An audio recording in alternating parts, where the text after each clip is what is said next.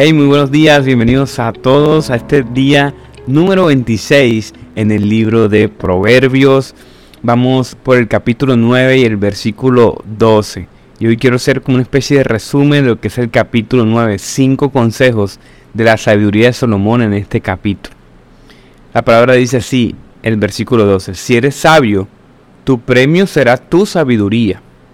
Si eres insolente, solo tú sufrirás. Esa palabra insolente, realmente el verbo es er, escarnecedor, una persona burlona. Si una persona que menosprecia la verdad y la sabiduría, vas a sufrir.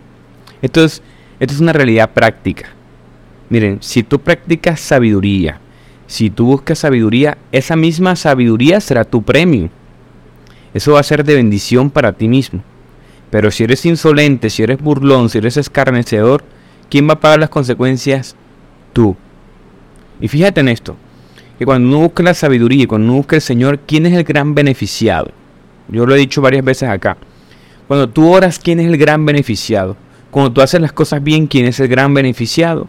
Cuando tú haces las cosas con sabiduría, ¿quién se beneficia? Cuando tú sirves en tu iglesia local, ¿quién se beneficia? Cuando tú amas al prójimo, ¿quién se beneficia? Cuando tú sirves en todas las cosas para la gloria de Dios, ¿quién es el beneficiado? Cuando tú haces tu trabajo para la gloria de Dios, ¿quién es el beneficiado? Cuando tú te esfuerzas, ¿verdad? Para hacer las cosas bien, ¿quién se va a beneficiar? ¿Ves? No puedes agregarle gloria a Dios. Tú no puedes agregarle gloria al Señor. Incluso hay un pasaje en, los, entre los amigos de Job. Eh, los amigos de Job le preguntan a Dios, ¿tus buenas obras pueden agregarle algo al Señor? Ah, ¿Pueden agregarle algo al Señor? Y dicen, no, y es cierto, porque ¿quién es Dios? ¿Quién es Dios y quién eres tú?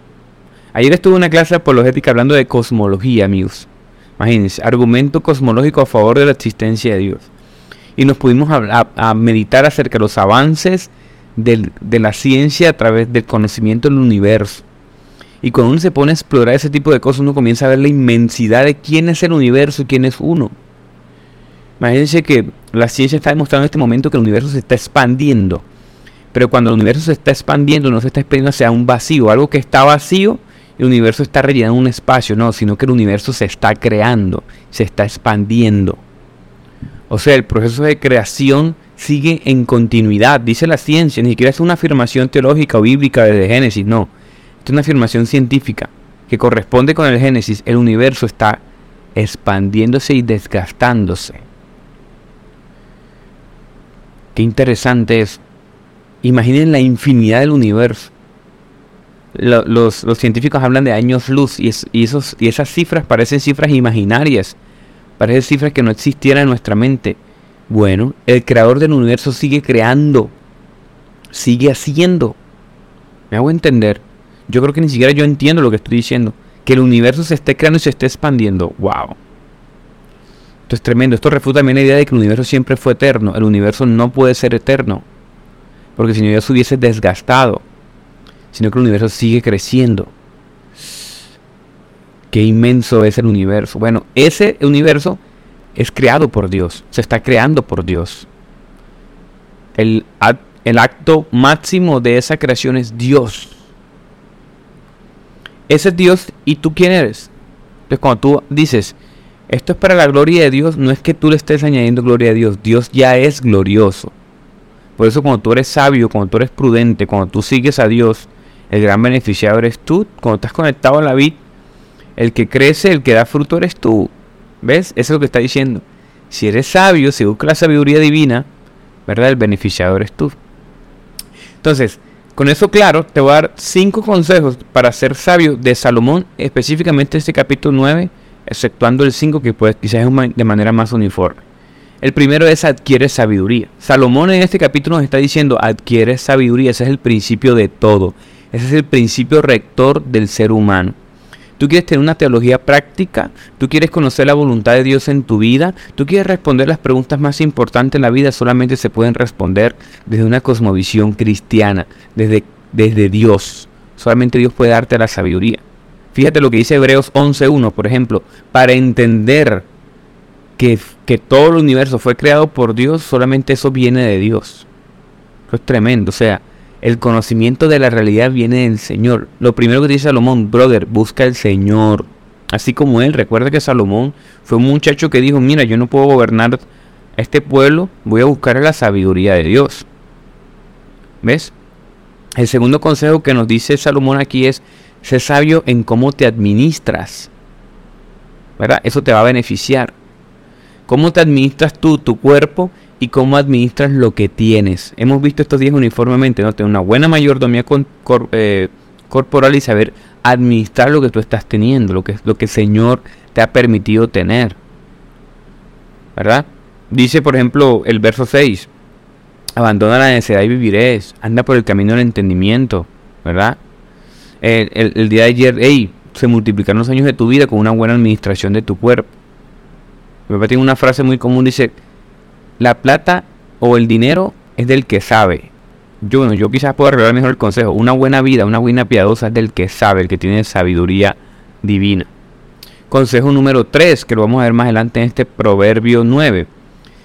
Mira bien con quién te relacionas. ¿Con quién te estás relacionando? ¿Verdad? ¿Por qué? Porque cuando él dice, da instrucción al sabio y será aún más sabio. Enseña al justo y aumentará su saber. Entonces fíjate que incluso con las personas a quien nosotros le damos realmente están valorando. ¿Qué día estaba con, unos pastores amigos y estábamos como con ganas de iniciar un grupo de estudio de parejas y ese asunto de, crecimiento en casa? Ellos dieron algo importante. Mira, cuando nosotros empezamos el ministerio, pues nosotros tenemos que disipular a todo el que se atravesara porque estábamos empezando. Y, y era así, así se empieza. Pero ahora nosotros estamos buscando gente que realmente quiere aprender para no desperdiciar el tiempo. ¿Verdad? gente que realmente quiere invertir, porque mucha gente nos invertimos y la gente, mira, no aprovechó, no, no valoró. La gente no valora muchas cosas. Ahora, para ser más efectivos, queremos instruir el que realmente quiera instrucción.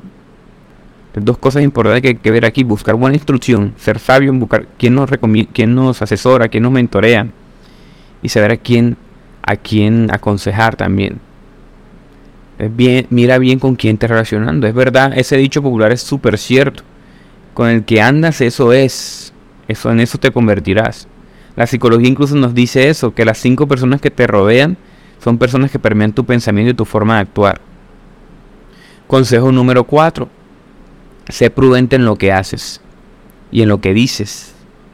Estos proverbios de estos días está diciendo lo mismo. Mira, esto te da inteligencia. la sabiduría del Señor te da inteligencia. Y el conocimiento del santo, el conocimiento de Cristo te da inteligencia. Eso te hará más sabio y te corregirá. Entonces, mira bien lo que estás diciendo también es importante.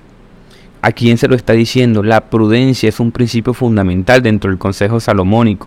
Recuerda que Salomón fue un hombre sabio que vivió, es un señor que te está dando consejos muy, muy, muy importante, desde la experiencia y desde su error. Sé prudente en lo que dices y haces, nos dice el Señor esta mañana. Eso es un premio de la sabiduría. Y lo más importante, eh, perdón, el, último y no menos importante es el número 5. Ten muchos consejeros, pero que el consejo principal sea la sabiduría del Señor. Ojo con esto.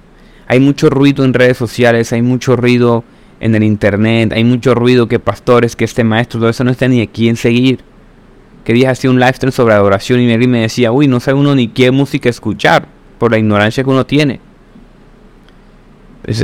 fíjate en esto, fíjate en este dato tan importante. Tener muchos consejeros es muy bueno, pero que el consejo principal sea la palabra del Señor. Ahí filtras todos los consejos. Si me hago entender lo que trato de decir, coge tu palabra, sé bien instruido. Ahí, en oración, medita la palabra del Señor y eso te dará discernimiento para escoger el consejo sabio que vaya acorde en la palabra del Señor. Ahí tú puedes filtrar quién es un falso y un buen maestro, pero con un buen conocimiento pero que el consejero principal siempre sea la palabra del Señor. Y eso también se obtiene, amigos.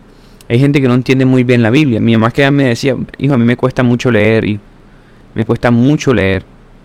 Pero yo, pero, y yo digo, pero ¿dónde saca la sabiduría? Porque ella es muy prudente y muy sabia. ¿Y sabes qué me dijo que días? Me dijo, pero yo soy una mujer de oración y ella es una mujer de oración. Y a veces muchas cosas de la sabiduría divina vienen de la misma oración. Es una fe preescritural. O con lo que estoy diciendo. Hay gente que no es muy diestra con el texto. Yo sé que incluso muchos que me escuchan no son muy diestros en la forma de estudiar el texto. pero son gente de oración. Ahí también está la sabiduría de Dios. Ahí también está el consejo de Dios. Ser intencionales. He visto últimamente en mis días, amigos, la efectividad de la oración como guía del Espíritu Santo de Dios para tomar decisiones. Oren. Oren. Orar no solamente para beneficio. Termino con esto. Ayer veí un post que me gustó muchísimo de un gran empresario. Este tipo es interesantísimo. Es un empresario de alto perfil en un país de unos hermanos. Y el tipo es tremendamente piadoso, un tipo sabio. Y él ponía esto. Decía, una vez le preguntaron a una mujer, ¿qué obtienes orando a Dios? Y ella respondió, generalmente no gano nada, sino que pierdo cosas. Y citó, y citó todo lo que perdió orando a Dios regularmente. Perdí el orgullo, perdí la arrogancia, perdí la codicia, perdí la envidia, perdí mi ira, perdí la lujuria, perdí el placer de mentir, perdí el gusto por el pecado, perdí la impaciencia, la desesperación y el desánimo. A veces oramos no para ganar algo, sino para perder cosas que no nos permiten crecer espiritualmente. La oración educa, fortalece y sana. La oración es el canal que nos conecta directamente con la sabiduría de Dios. Medita en ello. Si quieres revisar esas notas, ya sabes dónde encontrarlas en mi página web. Y todos los devocionales los vas a encontrar ahí. Vamos a orar y que el Señor nos hable al corazón a través de la oración y a través de esta palabra. Gracias Dios por tu infinita sabiduría, Señor. Pudimos meditar en quién eres tú y quiénes somos nosotros. Dice tu palabra que tu sabiduría es un premio, Dios. Tu sabiduría nos fortalece, Señor. Te pido, Padre amado Jesús, que, que nos perdones primeramente por nuestros pecados, que perdones a mí y a mis hermanos. Porque muchas veces hemos sido burladores, escarnecedores, Señor. Muchas veces llevamos una vida impía. Una vida que incluso iba contra el propósito de ti, Señor. Contra el propósito tuyo. Yo te pido que tú nos des discernimiento, entendimiento, Padre, acerca de cómo y de quién aprender sabiduría. De saber administrar nuestro tiempo, lo que tú nos das, lo que tú nos entregas, lo que tienen, lo que tenemos ya, darle valor, Señor, porque muchas veces nos entregas cosas y no tenemos valor. Saber y ser sabio con quién nos relacionamos, a quién le prestamos el oído, Señor. También ser sabio a quién le decimos las cosas, ser prudente tener un buen consejero y saberlo filtrar, pero que el consejero principal sea tú y tu palabra, Señor. Ayúdanos a aprender a orar, Señor, así como decía Nehemías que citaba tu, palabra, Dios, y que lo más importante para él era hacer tu voluntad. Pon ese deseo en nuestro corazón, Espíritu Santo de Dios, de saber cuándo son deseos nuestros y deseos de tu voluntad. Yo te pido de manera especial por ese hermano que ora, Señor, y quiere hacer tu voluntad, pero no sabe cómo escuchar tu voz. Guíalo Guíalo tú a través de personas, a través de tu palabra, a través de sus pastores, a través de sus líderes. Te pido también de manera especial por ese que está buscando iglesia, Señor. Por esos hermanos y hermanas que me escriben que están buscando un lugar donde puedan nutrir, Señor, seas tú proveyendo y guiando hacia un lugar saludable, Señor. Te lo pido en el nombre de Jesús. Amén y amén. Bendiciones, amigos.